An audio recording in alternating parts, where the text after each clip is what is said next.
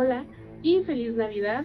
Espero les haya gustado mucho el episodio pasado y el día de hoy tengo una confesión.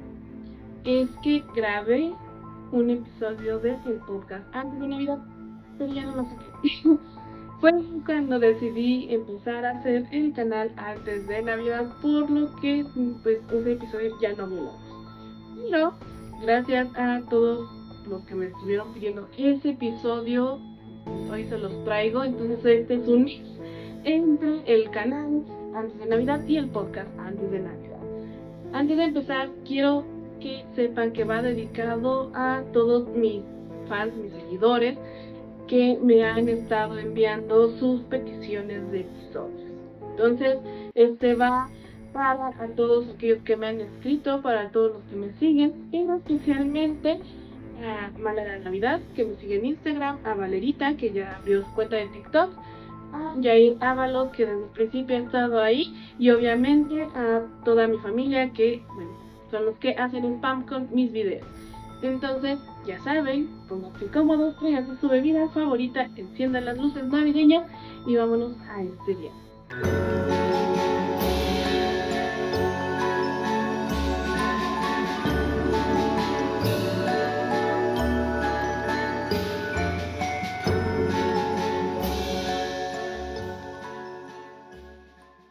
Este episodio va dedicado para todos mis seguidores que me han estado dando ideas sobre los temas que quieren que se hablen en este podcast. Bueno, me pidieron mucho esta película.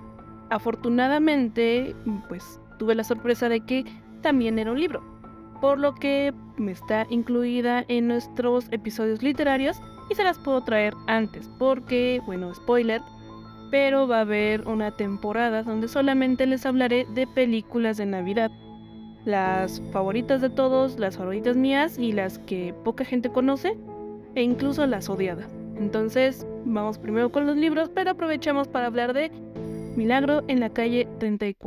Milagro en la calle 34, también conocida como De ilusión también se vive, es un libro escrito por Valentine Davis en 1947. La historia se centra en una mujer llamada Doris Walker, quien trabaja como ejecutiva de eventos en una tienda por departamentos en Nueva York. Este de tienda por departamentos es una tienda departamental. Entiéndase algo así como Liverpool, Sears, Palacio de Hierro, todas estas. Cuando el hombre que usualmente interpreta a Santa Claus en la tienda se emborracha en el desfile de acción de gracias, un anciano de nombre Chris Kringle se ofrece a tomar su lugar. Pero a medida que avanza la temporada navideña, Chris comienza a creer que realmente es Santa Claus y se comienza a difundir la alegría navideña de maneras inesperadas. Doris al principio está escéptica y comienza a creer en Chris, o sea, conforme va pasando el tiempo, y se une a esta misión de difundir la felicidad y el espíritu navideño por toda la ciudad. El libro es una conmovedora historia navideña que muestra la importancia de la creencia en la magia de la Navidad, así como la importancia de la bondad y la generosidad hacia los demás. Ahora, la historia de Milagro en la calle 34 ha sido adaptada en muchas ocasiones, incluyendo dos películas muy recientes, que es la de 1994, que creo que es la que todo mundo conoce, porque tiene a la actriz de Matilda y una anterior. Yo había visto la anterior, la de cincuenta y tantos, pero bueno, recientemente vi la versión de los noventas, entonces vamos para allá. Así que también se han hecho obras de teatro y algunas adaptaciones para la televisión. En todas las versiones, la historia sigue siendo la misma. Un hombre llamado Chris Kingle, quien cree ser el verdadero Santa Claus, difunde la alegría y el espíritu navideño por toda la ciudad, incluso cuando se, se enfrenta ante la incredulidad y posible, posible peligro político. Además de ser una historia conmovedora, Milagro en la calle 34 también ha sido elogiada por su mensaje positivo sobre creer en la magia y la bondad humana. La historia de Chris Kringle inspira a los lectores y espectadores a creer en la posibilidad de la bondad humana y la generosidad durante la temporada navideña.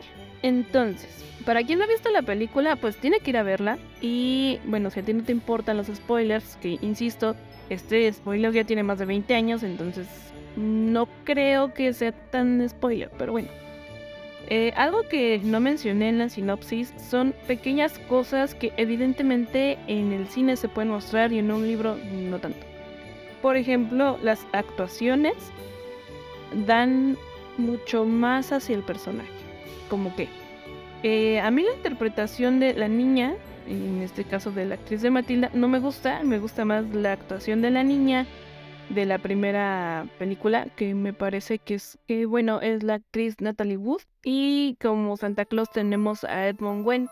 A lo mejor no les suenan tanto estos nombres, pero en su época fueron muy muy conocidos. Ahora, si quisiéramos hacer un versus de estas dos películas, muchos de niños vieron la, adaptación de los noventas y se quedaron con esa idea. Por ejemplo, yo creo que la ponían en el 5 cuando era muy niña y nunca la pude ver pues bien, porque veía pedacitos así como de un poquito de los renos, un poquito de la tienda y de repente pum, ya estaban en un juicio, entonces yo no entendí bien lo que sucedía. Luego la volví a ver, pero la verdad no me interesó mucho. Por la mitad de la película la dejé de ver. Y finalmente hubo una temporada donde estuve viendo muchas películas antiguas y, bueno, aparte de qué bello es vivir, me topé con esta que tenía que ver con la Navidad, que en el que entonces yo no sabía que era otra versión de El Milagro en la calle 34. Yo la conocí como de Ilusión también se vive. Pero, yéndonos hacia la gente que ha visto ambas versiones, muchos de los que son de mi edad y para arriba, o sea, de los 25 hacia los 40, 45, se quedan con la versión de 1947. Son 96 minutos de película, está hecha de Estados Unidos y en la dirección de George Seaton es la ganadora. Eh, muchos dicen que esta es la verdadera película que todos deberíamos de ver. Tuvo algunos premios como Oscar a Mejor Actor de Reparto por Edmund Wendt en Santa Claus. También tuvo el, Oscar por Historia y Mejor Guión. Además de dos Globos de Oro como Mejor Guión y Mejor Actor de Reparto de nuevo para Edmund Wendt. Y finalmente el Festival Lorcano le dio el mejor el premio Mejor Arreglo. Eh, este, estos premios yo no los sigo tanto, pero bueno, ambos eh, premios anteriores, tanto los Globos como los Oscar, fueron en los mismos años que salió. Algunas críticas, por ejemplo, son ignoran los remakes flojos de 1973 de la televisión y 1954 de cine. Esta es la original y por mucho la mejor. Otra reseña, un clásico navideño duradero que va a impresionar sea cual sea la época que estés viendo. Otra más es una historia muy inteligente y muy original con una dirección auténtica y segura que hace gala de un encanto considerable. Pero aún así, con esto, en muchas plataformas, no la encontré en Rotten, Tomatoes, yo creo que porque es muy nueva, pero en muchas plataformas que estas se encargan de, calificar las películas, no pasa del 7. No pasa del 7 a pesar de que todas sus críticas son positivas. ¿Por qué? No lo sé. Yo creo que mucha gente no la ve. Yo sé que es una película, entre comillas, vieja, pero bueno, ese es eh, por parte de la primera, la primera adaptación que se hizo, eh, no he visto la de 1973, sinceramente, dice que es para televisión. Raramente veo estas películas que son para televisión porque suelen ser muy malas. Entonces, pues, me voy a dar a la tarea de verla. Si está buena, la buscaré para descargársela a todos ustedes, pero si no, pues quédense con estas dos. Ahora, la más conocida, la más famosa y la que tenemos más cercana a nuestros días es la versión de 1994 que como les dije, tiene la participación de una actriz que, al menos creo yo, ha ido creciendo con la mayoría de nosotros, que es Mara Wilson, la niña de Matilda. Ella es la niña de, esta historia, Susan Walker, que es hija de Dory Walker, que en este caso es Elizabeth Perkins, pero también tenemos las actuaciones de Richard Attenborough como Chris Kringle y Dylan McDermott, que es, bueno, la pareja de, la señora que trabaja en la tienda departamental.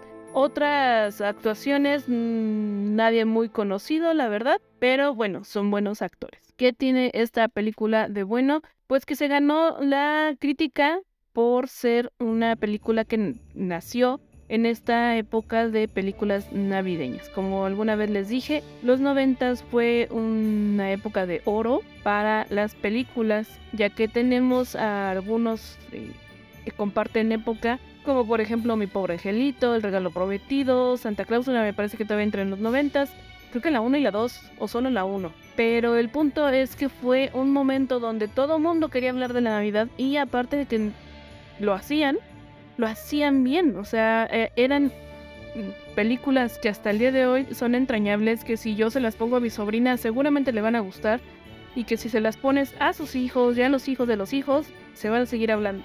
Problema que sí tienen algunas películas de los 50 como la anterior mencionada de 1947, que pues ya se quedaron muy antiguas.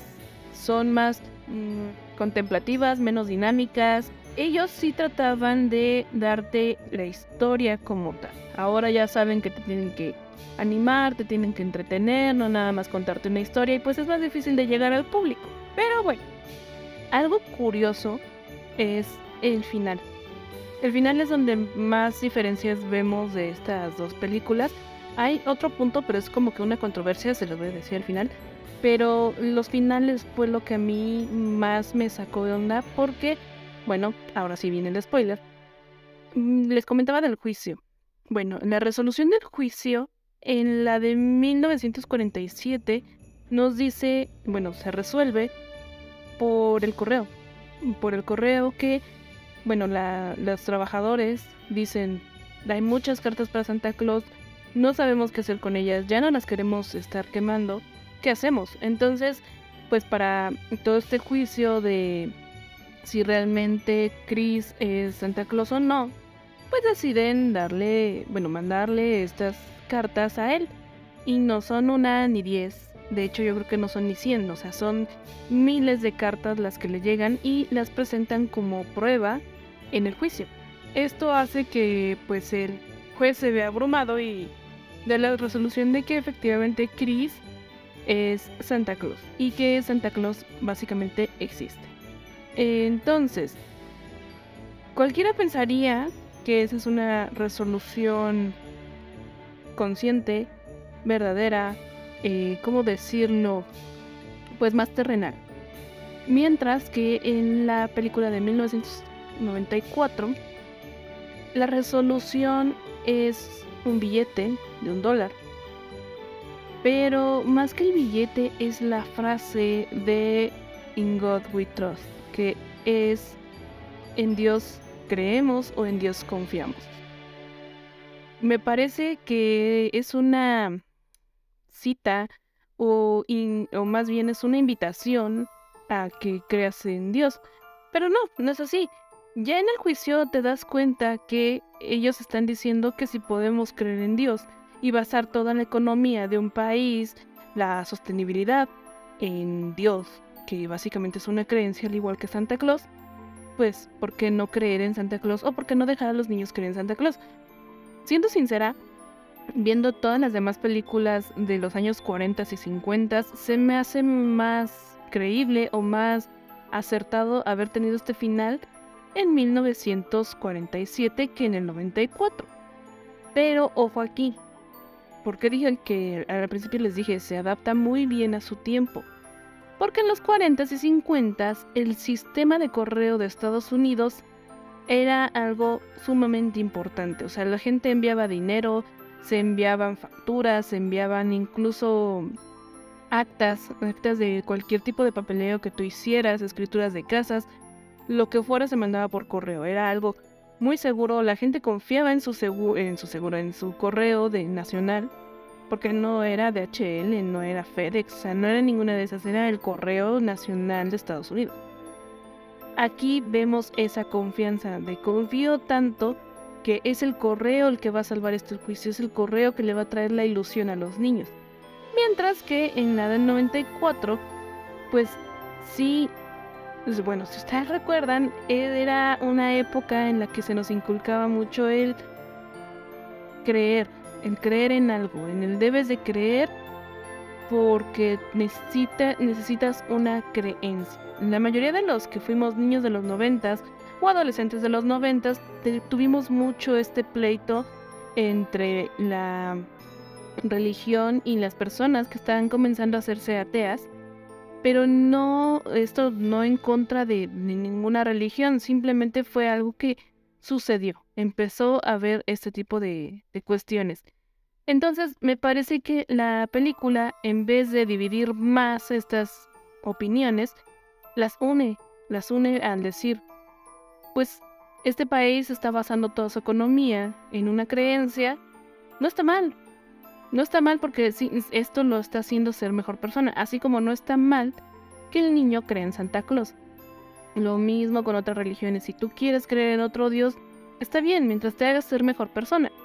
Entonces, me pareció acertado, me gustó que, aunque las dos películas las, las haya hecho la misma productora, que tengan básicamente la misma, la misma historia base, pues que su final fuera diferente porque nos deja un sabor de boca muy distinto. Sigo diciendo que me gustó más la actuación de la pequeña en la película de los 40, pero me parece que está muy bien adaptada a su tiempo. Mi recomendación es que vean ambas, porque seguramente si tienen mi edad o un poco más, sí se acuerdan de la del 94, pero igual y no tanto. Y muy seguramente la del 47 ni siquiera la encontraron. Entonces, dense la oportunidad de verla, de compararla y me dicen cuál de las dos les gustó más. Porque es importante cuál te llega a ti. No importa si las miles de críticas dicen que la del 47 fue mejor. Si a ti te gusta más, te llega más al alma la del 94, es porque básicamente está hecha para ti. Y olvídate de que existe la, de, la del 47. Ahora, otro dato importante. No puede haber mm, una historia más original que la película del, del 47 porque recuerden que el libro, aunque este episodio está dentro de la serie de libros navideños, es una novelización del el guion de la película. Entonces, sí existe un libro, pero no es como Harry Potter que primero fue el libro y luego la película. Básicamente nacieron juntos. Entonces, no hay no hay aquí el no entra el comentario de decir que el libro fue mejor o que la película no expresó todo lo del libro, porque vaya, la película fue escrita para ser película y el libro fue escrito para ser un libro. Entonces, no se puede hacer un versus de estas dos películas porque sí, tiene una base igual, pero tienen bastantes diferencias que no podremos comparar y no podríamos calificar justamente ninguna de las. Una de las curiosidades que tiene esta película es que efectivamente se hizo por la misma productora y la misma distribuidora que es 20th Century Fox y bueno, productora es 20th Century Studios. Es curioso que la misma productora quiera hacer una película y sobre todo que le peguen al gordo dos veces, porque pues casi siempre vemos, por ejemplo, Disney que pues falla. O sea, quieren revivir un clásico y lo hace mal. Entonces es muy grato ver que en esta ocasión pues sí, sí lo hace. Ahora, una pequeña polémica es que en la primer película vemos que la tienda, la tienda departamental, se llama Macy's. ¿Qué punto importante aquí? Yo creo que sí es importante hacer algún episodio sobre Macy's, pero eh, a grandes rasgos es como que la meca de donde ir a comprar cosas de Navidad allá en Estados Unidos, porque pues tiene esta forma de hacerlo todo muy festivo. O sea, son los encargados de hacer los mejores eh, desfiles de dirección de Gracias, los mejores navideños. Sus decoraciones navideñas son muy llamativas y bueno, esto por donde lo veas es navideño. Es como, no sé en su ciudad como sea, pero al menos aquí en la Ciudad de México es muy común que las familias se reúnan para ver la iluminación del zócalo. Esa la pone el gobierno, pero hay unas tiendas alrededor del zócalo, no, no, no como tal en la plancha, sino en las calles aledañas cercanas, que adornan muy bien. Un ejemplo de esto es el Liverpool y el Palacio de Hierro, que son pues son vecinos básicamente porque están a contraesquina uno del otro y ambos como que compiten por la atención de la gente que va a ver la iluminación que puso el gobierno. ¿Y por qué les digo esto? De un lado está Palacio de Hierro, que siempre, siempre, siempre se ha, caracterizado por hacer cosas muy tradicionales. Siento yo que se parece más a lo que hace Macy's porque ellos se van por música clásica, por iluminación más neutra, más tranquila y sus shows son iluminación y música. Sí ponen alguna canción pop, una o dos, pero en su mayoría son canciones clásicas muy muy muy épicas. Y del otro lado tenemos a Liverpool que pues está tratando de hacer un nombre y aparte está haciendo cosas más pues para los chavos. Y dentro de esto hace algo que a mí no me gusta, pero que a lo mejor a muchos sí, que hizo un personaje llamado Bolo. Hasta ahí todo bien, yo amo a Bolo. Pero su show es que Bolo baile y cante, cosa que pues... Mm, pues para el público en general no está tan entretenido porque es como estar viendo a Barney hacer un show navideño. Y ojo, no estoy diciendo que esté mal hacerlo, simplemente que para alguien de 20, 30 años, pues no le va a gustar tanto. O sea, un niño sí. Y a lo mejor los papás de ese niño se quedan. Pero a alguien de 25 que está yendo con sus amigos o alguien de 18, no, no lo vas a atrapar con eso. Pero, del otro lado que tiene ese Palacio de Hierro, que está haciendo estas versiones épicas de música navideña, pues te llama la atención por eso. Y además, ahora en la época de redes sociales, pues se ve más, em, pues con más calidad, estar grabando un edificio, entre comillas, viejo, como es el Palacio de Hierro, con estas luces cálidas, muy, muy, muy clásico, a estar viendo el, perdón, Liverpool, pero el estrafalario color rosa que tiene Liverpool y aparte a Bono dando vueltas por todos lados y venga amigos y muy muy chispeante. Habrá gente que le guste, pero en redes sociales podemos ver que jala más el otro tipo de Navidad. Bueno, ese tipo de Navidad más clásica, más relajada, más con clase, la tiene Macy's. La tiene Macy's y su show, su forma de tener a Santa Claus y todo esto es muy muy reconocida. Pero a pesar de que la, la historia trata de, de este Santa Claus que justamente llega a Macy's, pues resulta que para 1994 pues Macy's ya no quiso estar. ya no quiso participar con esta con esta producción porque no se sabe, solamente se dijo que la cadena manifestó no tener intención de participar en esa versión. Entonces, por eso en la película de 1994 la tienda se llama Entonces, obviamente tiene mucho parecido con Macy's, nada más como que le cambiaron el apellido al dueño, ¿no? Sí, les voy a hacer un, episodio sobre Macy's porque creo que lo merece. Pero les voy a contar un poquito que pues su fundación es desde 1858, o sea, es una tienda muy muy vieja y pues se ha posicionado en muchas cadenas, muchas formas. Incluso me parece que tuvo algo así como su marca propia, como Target. Entonces no nada más pues se vende ahí. Además de que la construcción de su edificio pues, principal fue construido por arquitectos reconocidos y tiene un estilo muy único. Entonces, mm, háganme saber si quieren saber más sobre Macy's o si realmente no les importa tanto. ¿Dónde las pueden ver? Ambas películas ah, en este momento están en Disney Plus. Yo la acabo de ver, acabo de ver la versión de 1994, porque les digo, yo pues la había visto a pedazos, no, no la había visto completa. Me gustó, me gustó para envolver los regalos, sinceramente sí me gusta. Me gusta más la versión vieja, entonces si algún día quieren hacer un maratón como de películas viejitas, pues ya tienen dos, ya tienen Qué bello es vivir y Milagro en la calle 34 o De ilusión también se vive.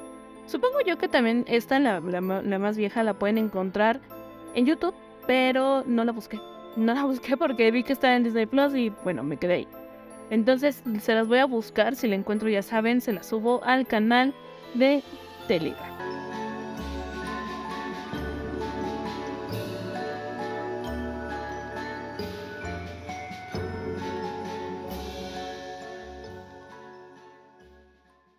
Espero les haya gustado este episodio híbrido. No todos van a ser así, este fue únicamente porque lo tenía grabado. El punto es hacer cosas diferentes aquí o en el podcast. Entonces, son cosas aparte. Pero espero lo hayan disfrutado, que todos mis seguidores sigan enviándome sus recomendaciones de episodios, lo que ustedes quieran ver. yo se los traigo. Síganme en todas las redes sociales Ahora ya tenemos Twitter, Facebook, Instagram y TikTok y obviamente aquí en YouTube. Ya saben, suscríbanse, pónganle la campanita porque si no, no les avisa cuando subo un nuevo episodio. Recuerden que en TikTok estoy haciendo en vivos con música navideña. ¿Cuándo se hacen? Son sorpresa, pero por lo general son los jueves alrededor de 7 y media, casi 8. Entonces, si a ti te gusta la música navideña, sintonízame. Y donde aviso cuando voy a hacer los lives, pues doy aviso en el canal de Telegram. El podcast antes de Navidad tiene canal de Telegram por donde doy todos los anuncios parroquiales que este canal tenga. Entonces, si me sigues por ahí, obviamente te vas a enterar. Un tip para los que ya me han visto en estos en vivos. Eh, mientras está el en vivo en la pantallita, hay tres puntitos en la parte de abajo donde tú le puedes picar y ahí te da la opción de minimizar el live. Ya tú decides si me quieres poner en una mini pantalla mientras ves tus mensajes o si quieres solo la música. Entonces tú puedes estar en Facebook, puedes estar en Instagram y escuchar la música navideña que yo les voy a poner ahí. ¿De dónde es la música navideña? Pues es mi colección muy, muy, muy personal de música navideña. Tengo algunos discos y quiero compartírselos con ustedes. Tenemos algunas rarezas, tenemos unos más conocidos, pero bueno, ahí los veo. Entonces síganme por todos lados. En el link de abajo van a encontrar un solo link para todas las redes sociales posibles que tenga el podcast antes de Navidad y nos vemos después.